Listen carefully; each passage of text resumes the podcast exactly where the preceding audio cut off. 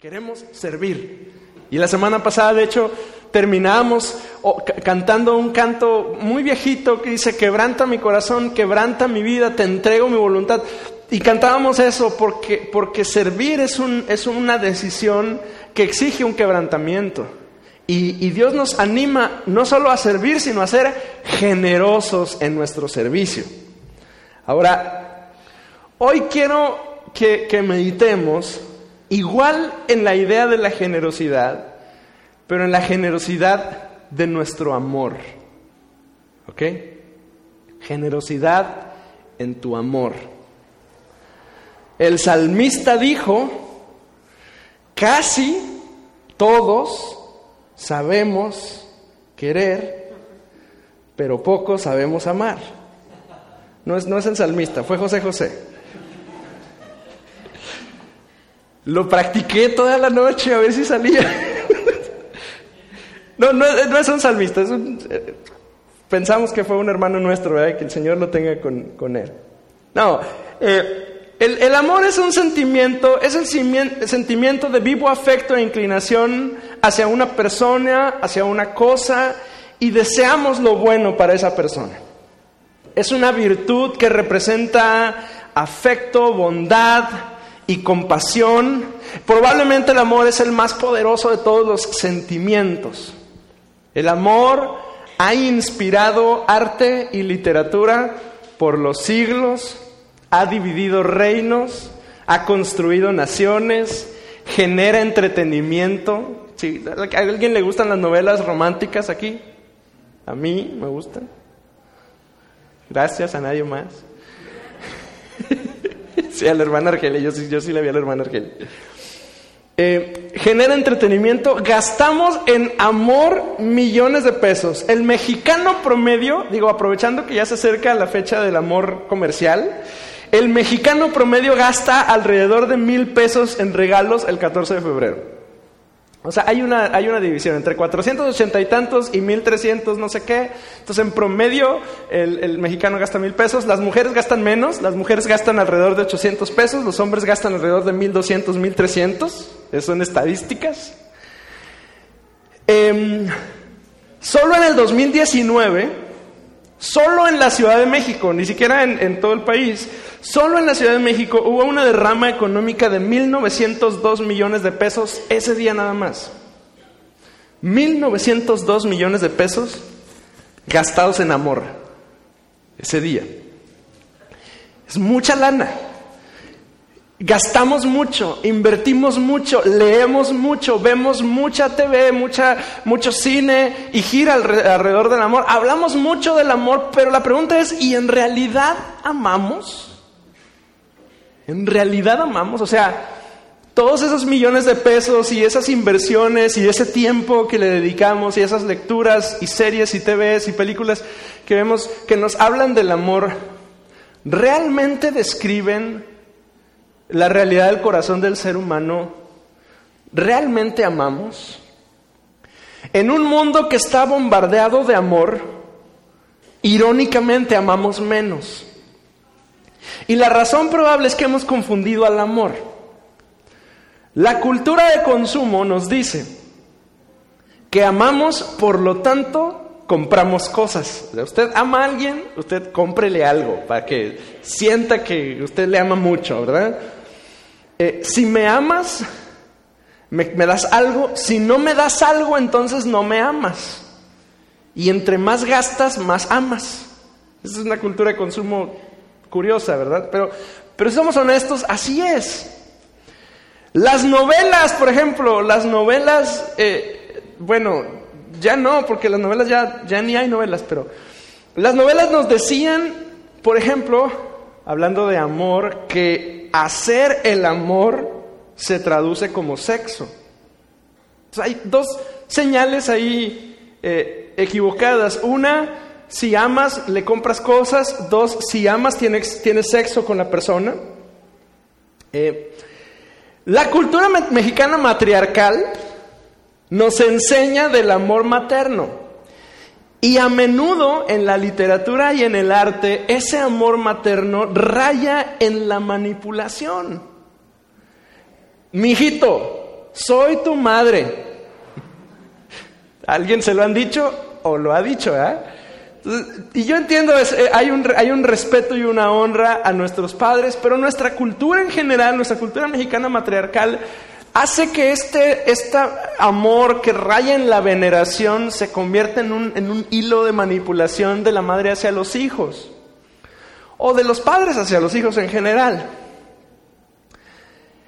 Otra señal medio equivocada, el amor propio, que le llamamos autoestima a menudo raya más allá y llega al egoísmo. Y entonces ya no es autoestima, ya es egoísmo, ya es orgullo, ya es interés personal encima del interés de los demás. Entonces, ¿cómo, cómo ser generosos en nuestro amor si tenemos tantas señales tan, tan difusas, tan poco claras de lo que es el verdadero amor? Y además de eso, se nos llama a usted y a mí a ser abundantes en nuestro amor. ¿Cómo entender el amor y ser generosos? Bueno, lo primero que necesitamos entender es que nuestro Dios es amor. Primera de Juan, capítulo 4, versículo 16. Y hoy lo voy a traer por muchas citas, así es que ténganme un poquito de paciencia por eso. Pero es bueno, porque es bueno leer la escritura. Primera de Juan capítulo 4, versículo 16 dice, eh, es el apóstol Juan.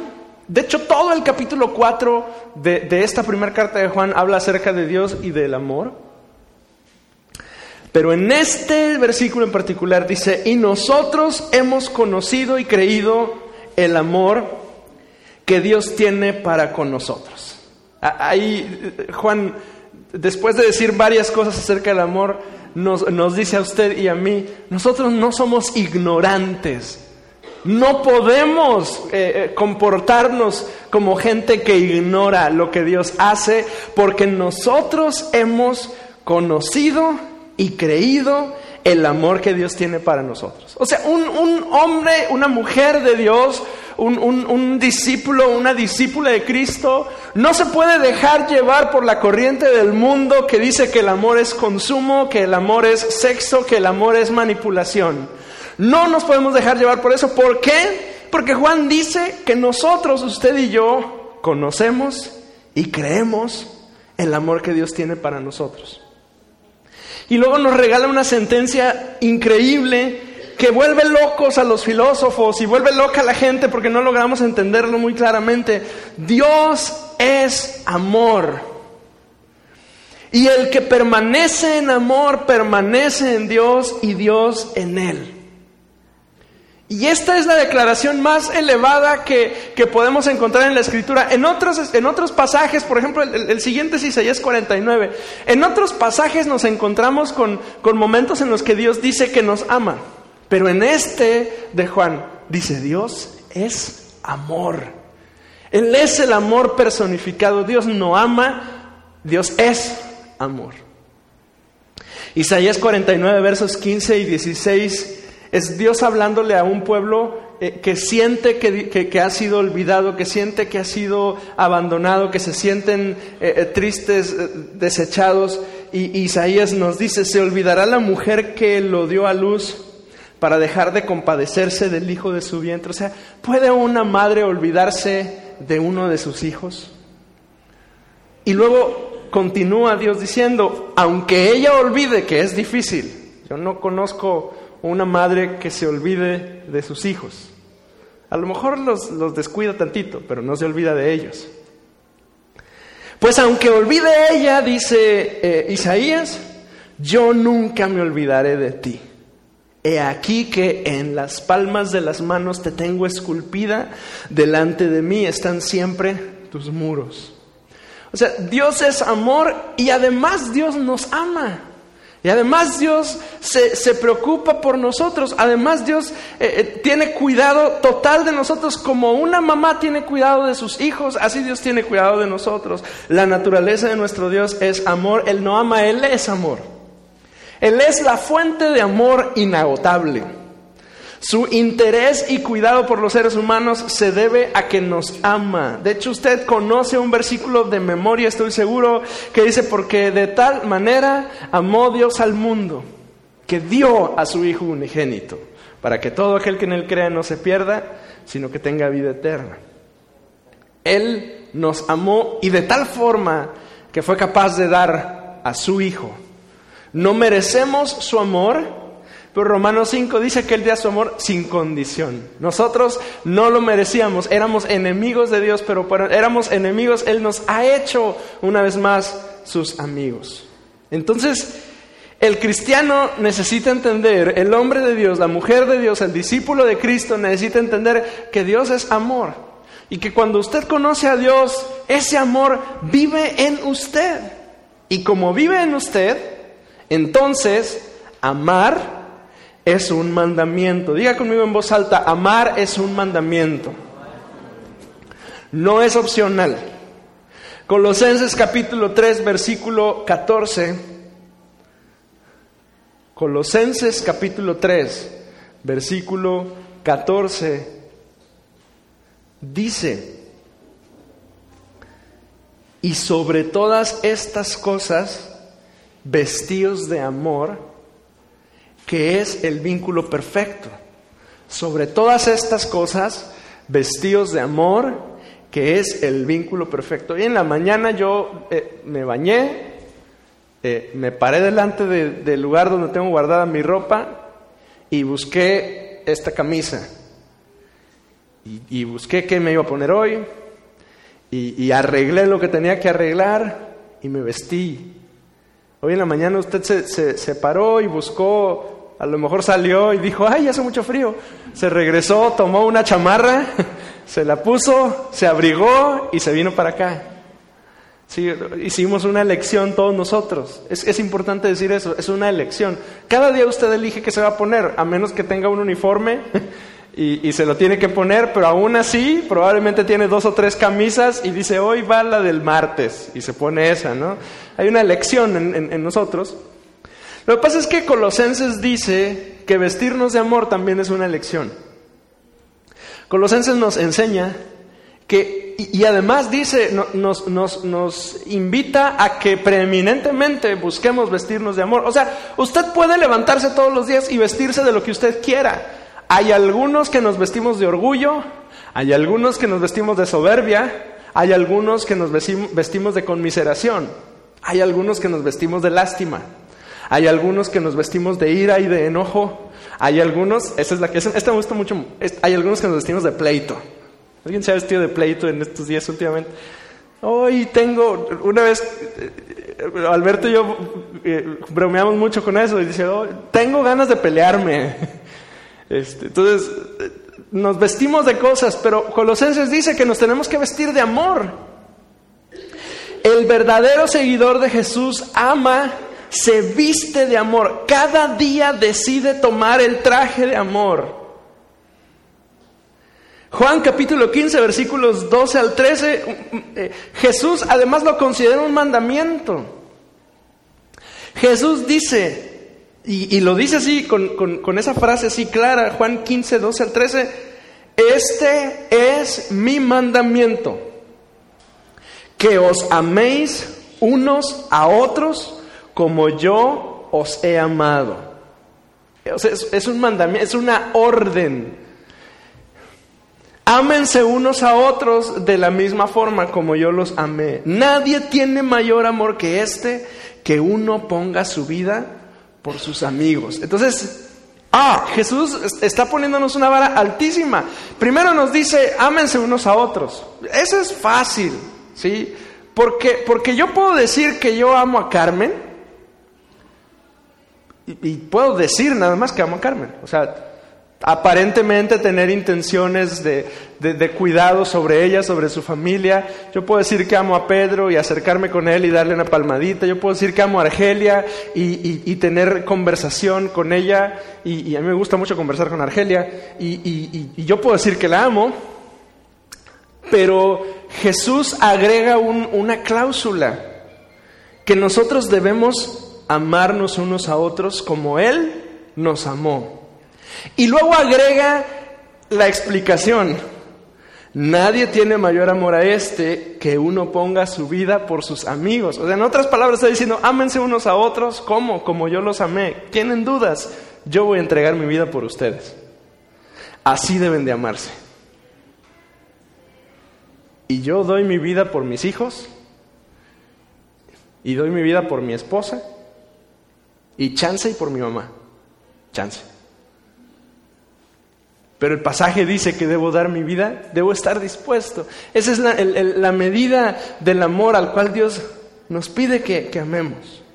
En Romanos 13:8, Pablo lo dice un poquito distinto. Pablo lo plantea en Romanos 13:8 como una responsabilidad cristiana.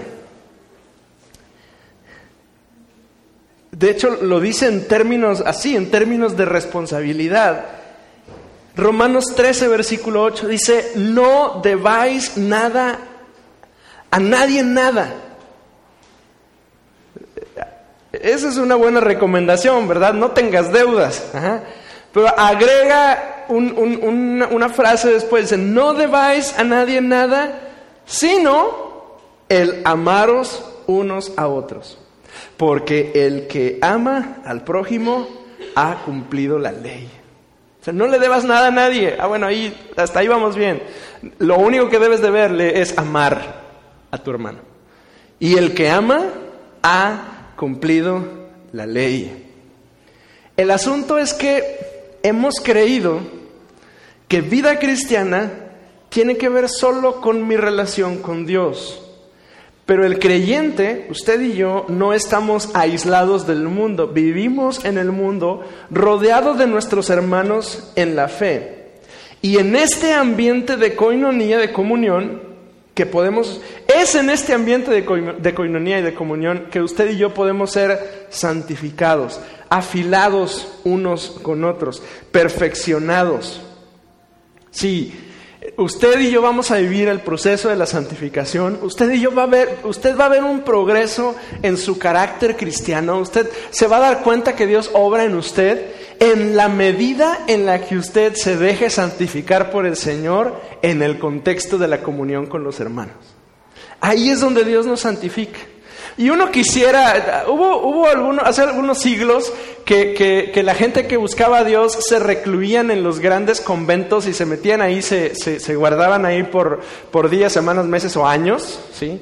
Y, y, se hacían monjes y se recluían ahí y no hablaban y, y se quedaban ahí guardados pensando que esa era la manera como ellos podían vivir vidas santas. Todavía es una práctica en, en algunas denominaciones, la Iglesia Católica todavía, todavía lo practica.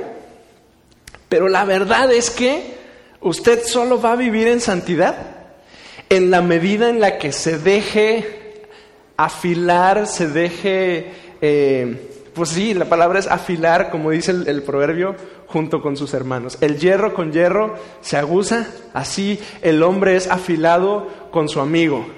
Entonces es en el ambiente de roces en el que usted y yo somos santificados. Pues no nos agrada mucho, ¿verdad?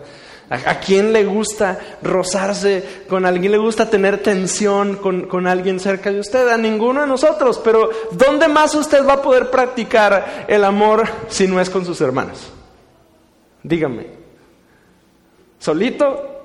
Pues está difícil. Ahí es donde Dios nos santifica. Para que vivamos ese proceso de santificación, usted y yo necesitamos amar. La única la única razón por la que un matrimonio permanece junto años, y aquí hay matrimonios de treinta y tantos años, de veintitantos años, de, quince años, la única razón es porque se aman. Si no se amaran, al primer pleito, se separan. ¿No es cierto?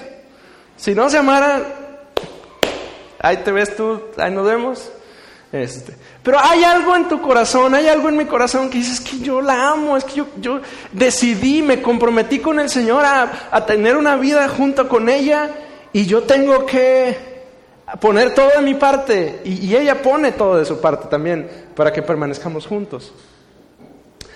Y así es también el trato de Dios con nosotros. Necesitamos amar y, y a veces necesitamos amar mucho, ¿sí? Primera de Corintios 13, versículo 1, nos aclara un poquito ese, ese panorama, porque la vida cristiana no, no, es, no solo son experiencias con Dios, implica el amar y soportar a la gente que está alrededor de nosotros. Fíjese cómo dice el, el versículo 1 en adelante. Primera de Corintios 13, del 1 en adelante. Dice, si yo hablase lenguas humanas y angélicas y no tengo amor, vengo a ser como metal que resuena o como címbalo que retiñe. ¿Sí? Y si tuviese profecía y entendiese todos los misterios y toda ciencia, y si tuviese toda la fe, de manera que trasladase los montes y no tengo amor, nada soy. Y si repartiese todos mis bienes para dar de comer a los pobres, y si entregase mi cuerpo para ser quemado, y no tengo amor, de nada me sirve. El amor es sufrido, es benigno, el amor no tiene envidia, el amor no es jactancioso, no se envanece, no hace nada indebido, no busca lo suyo, no se irrita, no guarda rencor, no se goza en la injusticia, más se goza en la verdad. Todo lo sufre, todo lo cree, todo lo espera, todo lo soporta. El amor nunca deja de ser, pero las profecías acabarán y cesarán las lenguas y la ciencia acabará. De este pequeño fragmento de Corintios capítulo 13 podemos entender que amar es más importante que cualquier don espiritual y cualquier capacidad sobrenatural dada por Dios. Que una persona puede tener experiencias con Dios increíbles y, pueden ocurrir cosas sobrenaturales a través de su vida, pero si no tiene amor, no es más que un fierro que está sonando y está molestándonos y no nos deja estar en paz. A eso se refiere el símbolo que retiñe. Que si una persona puede tener todas las capacidades extraordinarias, puede ser un, tipo o una mujer carismáticos que, que hablan, que enseñan, que hacen, pero si no tiene amor, no tiene sentido. Algunos cristianos están preocupados por hablar en lenguas, pero olvidan cumplir los mandamientos de Dios de amar a su prójimo. Algunos estamos tan orgullosos de nuestros dones, pero se nos olvida la caridad y el amor a los nuestros. Y cuando yo amo a Dios, eso me ayuda a amar a mis hermanos. Ahora la pregunta es, ¿cómo amar a quienes no son amables? Cuando digo amables, no, me refiero a alguien que es gentil, alguien que es educado, me refiero a alguien que, no es tan fácil. Hay gente que es fácil de amar, hay gente que, nos acercamos a ellos y, tienen un, carácter dócil, tienen una actitud apacible y, es fácil amarles, pero habemos otros que, ay Dios mío, y, no nos acercamos, no, no nos sentimos cómodos, es nuestro, nuestro temperamento con el de ellos choca, nos sentimos incómodos, no queremos acercarnos, pero la Biblia nos dice que tenemos que amarlos. ¿Cómo amar a alguien que no es amable? ¿Cómo amar a alguien que es difícil de amar? Fíjese que usted ha leído el, mandamiento, eh, amarás a tu prójimo como a ti mismo, lo, lo conoce. Pero quiero que lo leamos como está originalmente en Levítico 19, del 17 al 18. Porque ese mandamiento lo hemos oído muchas veces, Jesús lo dijo, amarás a tu prójimo como a ti mismo, o, Jesús reafirmó que ese era un, mandamiento. Pero fíjese lo que, lo que dice Levítico desde el Antiguo Testamento, cómo nos presenta este mandamiento. Levítico 19, versículos 17 y 18.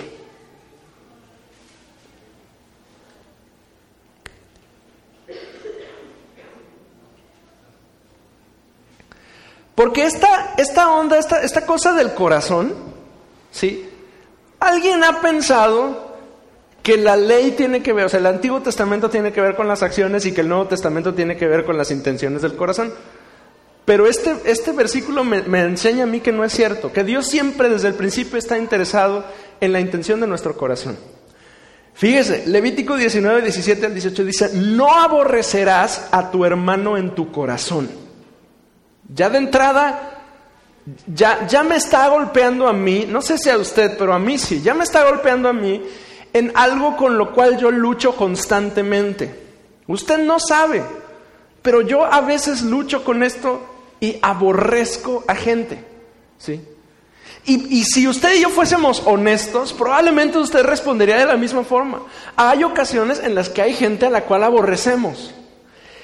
Levítico dice, no aborrecerás a tu hermano en tu corazón, razonarás con tu prójimo para que no participes de su pecado. Y, y luego agrega, no te vengarás, ni qué, ni guardarás rencor a los hijos de tu pueblo, sino amarás a tu prójimo como a ti mismo. El, momento en el que originalmente se nos presenta este mandamiento no solo es quiere a todo mundo. el, contexto de este, este, de este mandamiento es que dejemos a un lado el aborrecer, que practiquemos el, razonar y el negociar con la gente, que no guardemos rencor. Eso quiere decir que si es tan... Esto se escribió hace como 3.300 años. Desde entonces hasta ahorita seguimos luchando con esas mismas cosas. Y Dios nos tiene que decir, ama a tu prójimo, yo, dice, como a ti mismo, y firma, yo Jehová, yo el Señor. ¿Cómo amar a quienes no son amables? Pues hay que entender, por ejemplo, que el amor cubre multitud de pecados. Hay gente que que nos ofende, hay gente que nos lastima. ¿Cómo los amamos a ellos? Bueno, nosotros recibimos el amor de Dios y eso nos ayuda a lidiar con la gente que no son amables. El amor cubre multitud de pecados. El amor debe ser sin fingimiento. Romanos dice, el amor debe ser sin fingimiento, debemos aborrecer lo malo, debemos seguir lo bueno, debemos amarnos los unos a los otros con amor fraternal. Y debemos preferirnos los unos a los otros. O sea, debemos de ceder el lugar para que otros estén, permitir que otros eh, hagan en vez de nosotros, ayudar a otros a que puedan avanzar si nosotros ya lo hemos logrado. Y, alguien puede decir, lo que pasa es que eso es fácil si todos reaccionaran de la misma forma, pero como nadie reacciona así, por eso yo busco lo mío. Es que en la comunidad de fe, en la iglesia de Cristo, no debiera haber el que, el que yo me interese solo por mí. Es que si todos viéramos los unos por los otros, no habría, nos liberaríamos de un montón de conflictos. Primera de Juan capítulo 4 versículo 20 dice, Primera de Juan 4 20, y este es otra vez el apóstol Juan y, otra vez poniendo el dedo en la llaga en nuestro corazón. Si alguno dice, yo amo a Dios y aborrece a su hermano, es mentiroso. Si alguno dice, yo amo a Dios y aborrece a su hermano, es mentiroso. Y continúa, pues el que no ama a su hermano, a quien ha visto, ¿cómo puede amar a Dios a quien no ha visto. Eche un vistazo a sus hermanos allá a su alrededor. No les digan nada, más véalos.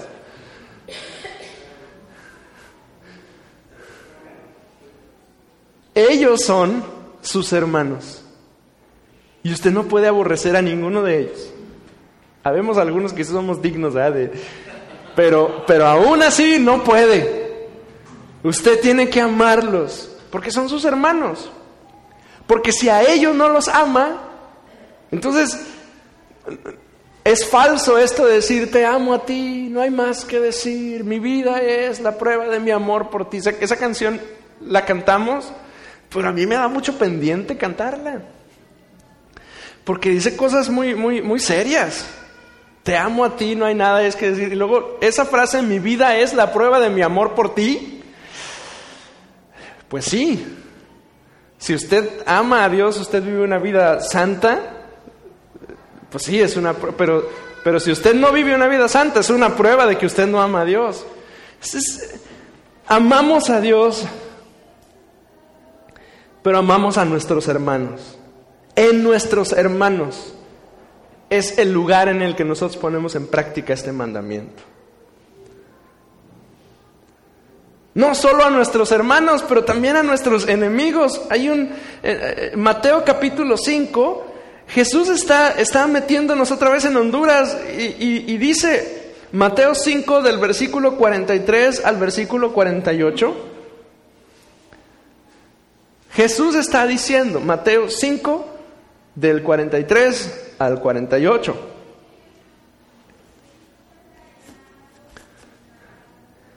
Este es, este es el discurso de Jesús de los, de sermón del monte. Oísteis que fue dicho, amarás a tu prójimo y aborrecerás a tu enemigo. Porque, este era un dicho, era un refrán común en el, en el tiempo de, Jesús en, en Palestina.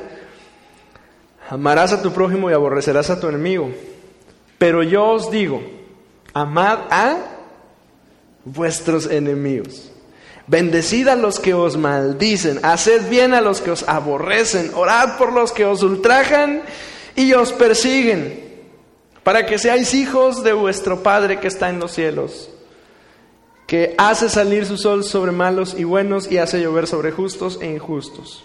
Y otra vez, porque si amáis a, lo que, a los que os aman, ¿qué recompensa tendréis? ¿No hace también los mismos los publicanos? Y si saludáis a vuestros hermanos solamente, ¿qué hacéis de más?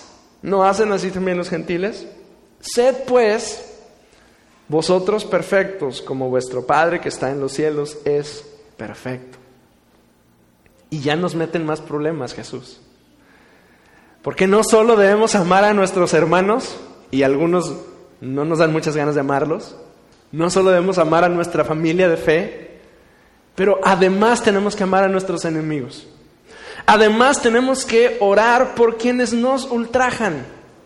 Y, yo estoy seguro que, varios de nosotros hemos em, experimentado ultraje, robo o daño a nosotros, a nuestra familia, a la gente a quienes amamos.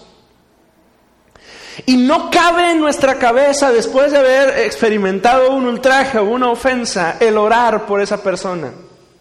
Y sin embargo el mandamiento de Jesús es que cuando alguien te ofende, que cuando alguien te ultraja, que cuando alguien lastima a alguien que es de los tuyos, nuestra respuesta en Cristo es orar por Él, orar por ella.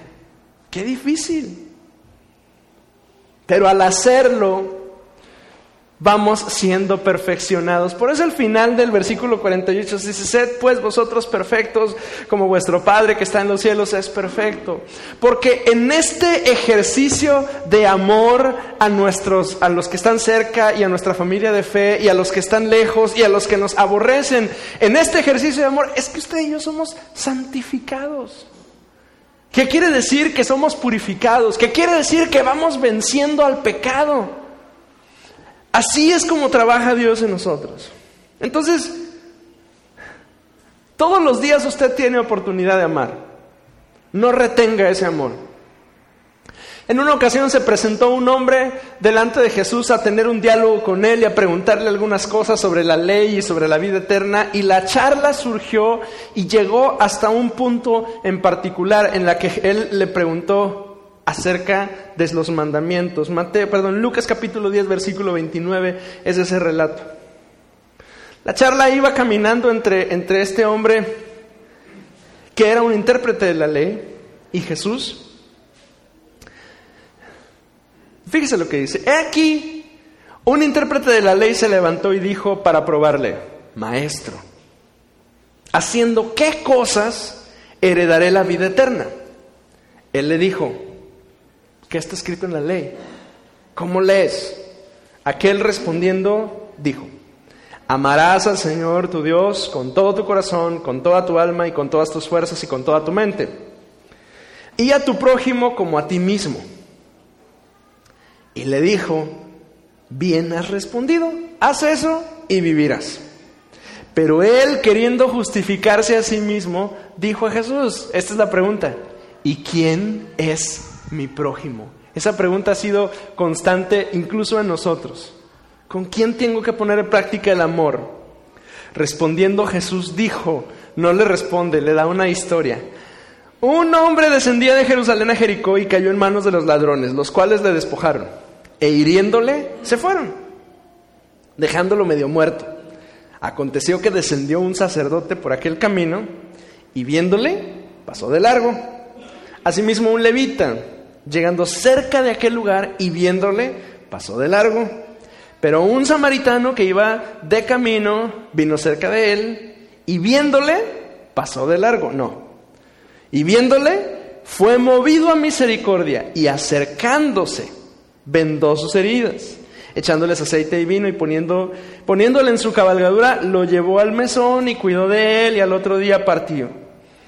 Eh, al partir sacó dos denarios y los dio al mesonero y le dijo, cuídamele y todo lo que gastes de más, yo te lo pagaré cuando regrese.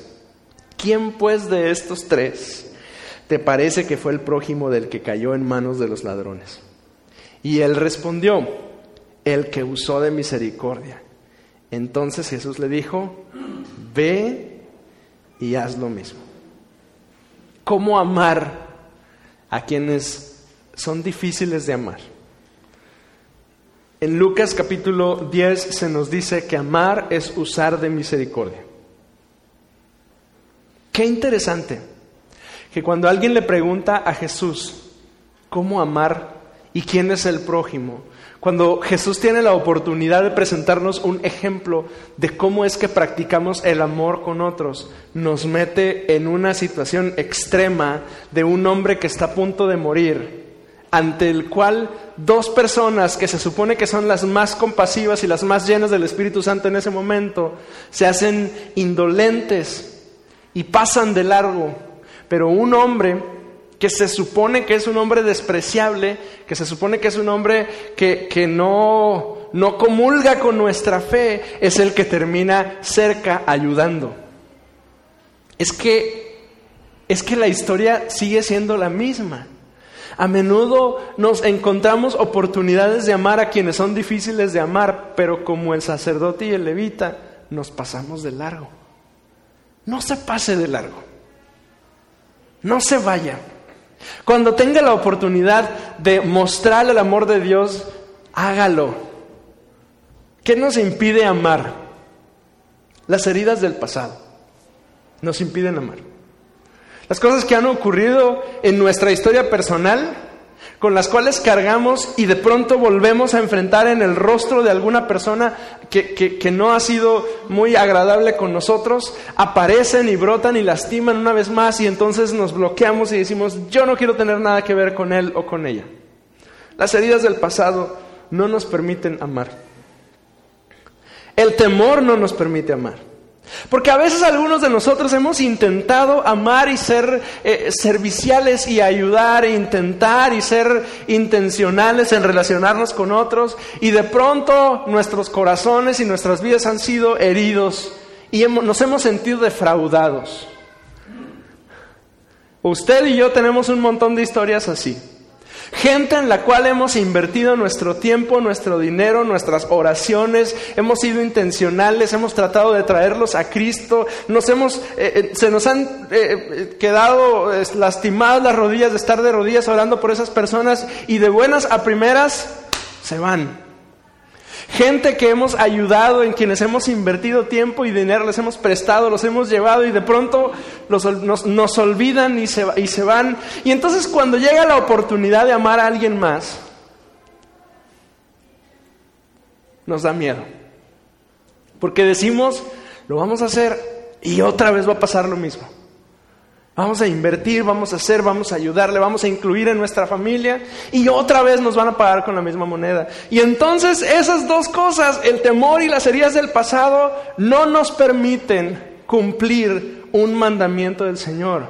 El problema es que amar es un mandamiento, sin opción. ¿Y, y cómo se llaman las cosas que usted y yo hacemos cuando no cumplimos un mandamiento del Señor? Le ayudo. Se llama pecado. Y si usted no ama, usted está pecando. Y si yo no amo, yo estoy pecando. Y el pecado me separa de Dios. Y el pecado hay una, hace una división entre Dios y yo y trasciende hasta mi eternidad. Entonces, cuando haya la oportunidad de amar, hágalo.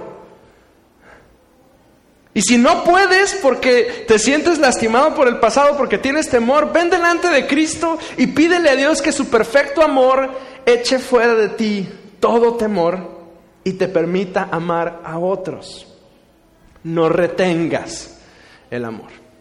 El, el asunto aquí es que retenemos. No queremos amar a la gente. No queremos amar porque no ha dado buenos resultados, no queremos amar porque nos hace sentir vulnerables y frágiles, no queremos amar porque ya tenemos una historia con gente que, hemos tratado de ayudar y no queremos que pasen otra vez las mismas cosas y sin embargo amar es un mandamiento. Lo tengo que hacer. ¿Y por qué hablo de eso el día de hoy? Porque yo quiero animarle en este día a ser generoso en su amor algunos les tengo que decir, necesito animarle a que vuelva a ser generoso en su amor. Algunos de nosotros en, algún en algún momento de nuestra vida fuimos muy generosos y vimos la mano de Dios con nosotros al amar, al ayudar, al restaurar, al fortalecer las rodillas cansadas y levantar los brazos caídos de otras personas. Y vimos cómo Dios nos bendecía y de pronto alguien nos lastimó y dijimos, Ahí se ve. Yo no vuelvo. Pero sabe, el mandamiento del Señor es, ama, ama, inténtalo otra vez. Y yo le quiero animar el día de hoy, de. Dios nos llama a dar. Dios nos llama a ser generosos. Está usted iniciando una nueva temporada en este año que representa una nueva oportunidad para usted y para mí de acercarse a Dios. Por eso está ayunando, por eso está orando, por eso está consagrándose al Señor. Por eso la semana que entra va a traer una ofrenda especial de prisa. Por eso estamos haciendo todo esto. Pero si no queda establecido en nuestro corazón que todo esto lo tenemos que rodear de amor, de nada sirve. Se hace un símbolo que retiñe un pedazo de fierro al cual le pegamos con un martillo y retumba en toda la casa y nos lastima los oídos, pero no sirve de nada. Sea generoso en su amor hacia Dios, por supuesto, pero especialmente hacia su prójimo. Yo no quiero que se diga de mí que soy un tacaño en mi amor hacia otros. Yo quiero ser generoso. Yo quiero iniciar este año con la convicción de no dar a cuentagotas ni mi devoción a Dios, ni mi servicio a Dios y a los otros, y mucho menos mi amor hacia Dios y hacia los otros. Yo quiero que terminemos orando de esta forma. Yo quiero animarle. Lo primero que yo le animo a que ore el día de hoy es que le diga con sus propias palabras al Señor, Señor, ayúdame a amar así como tú me amaste a mí. Ayúdame. Ayúdanos, Señor, a amar. Pero yo quiero hacer una oración especial porque algunos de nosotros hoy nos sentimos incapaces de amar por las heridas del pasado o por el temor a ser defraudados otra vez. Sea libre de ese peso sea libre de ese yugo. Y, le tengo que decir, muy probablemente lo van a volver a lastimar. Muy probablemente en algún momento otra persona no va a responder favorablemente a su interés y va a resultar golpeado otra vez. Sí, sí puede pasar. Pero eso no debe ser un impedimento para usted y para mí de cumplir los mandamientos del Señor. Es como si dijéramos, si, si el adúltero dijera, no, pues es que yo, yo amo mucho al Señor, pero cometí adulterio, y, y, como cometí adulterio, pues ya no me quiero acercar al Señor porque pues yo estoy mal y Dios ya no me va a escuchar nunca. ¿Tiene sentido eso? Pues por supuesto que no, porque nos acercamos a Dios otra vez, y Dios es misericordioso con nosotros otra vez. Nada más que en este caso, eh, el, cumplir el mandamiento no implica dejar un pecado, implica tener una acción intencional con alguien más. Pero igual es un mandamiento del Señor. Igual tengo que cumplirlo.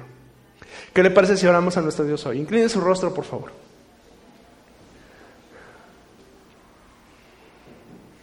Señor, tú eres nuestro Dios. Y hoy queremos darte gracias porque podemos leer tu palabra y en tu escritura una y otra vez nos dices que debemos amar. Que tú eres la fuente de amor, que tú eres, tú eres el amor. Y que aquel que se ha acercado a ti, te ha conocido a ti, ha creído en ese amor que tú has derramado por nosotros. Pero hoy queremos que nos ayudes a amar abundantemente a nuestro prójimo. Señor, volteamos hacia la cruz, miramos hacia tu trono, volteamos hacia el cielo y te miramos ahí, Señor, y respondemos en amor hacia ti. Pero esa respuesta que tenemos hacia ti, porque tú nos amaste primero, está o debe estar acompañada del amor hacia nuestro prójimo. Ayúdanos, Señor. Enséñanos, Señor. Nos pides que nos amemos unos a otros como tú nos has amado a nosotros y tú te entregaste por nosotros. Enséñanos, Señor, cómo hacerlo. Dirígenos, Señor. En tu ejemplo, ayúdanos a amar primero a los que están más cerca, a mi esposa y a mis hijos y a mi familia, Señor, y a estar dispuesto a entregarme todo por ellos, Señor. Pero llévanos más allá, Señor, a poder vivir ese amor con nuestros hermanos incluso con la gente que es más difícil, pero que eventualmente necesitarán de misericordia. Y tú nos, eh, nos, nos, permites esos momentos para amarles y mostrarles la misericordia. Señor, ha habido ocasiones que yo he podido hacerlo y yo he retenido el amor. Y he sido tacaño, Señor. He sido avaro. He sido codicioso. Y no he respondido como tú esperas de mí. Perdóname, Señor. Yo le quiero pedir, hermano, hermana,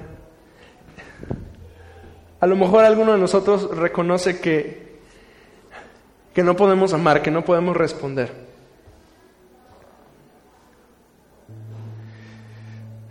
Porque alguien nos lastimó, porque alguien nos hirió.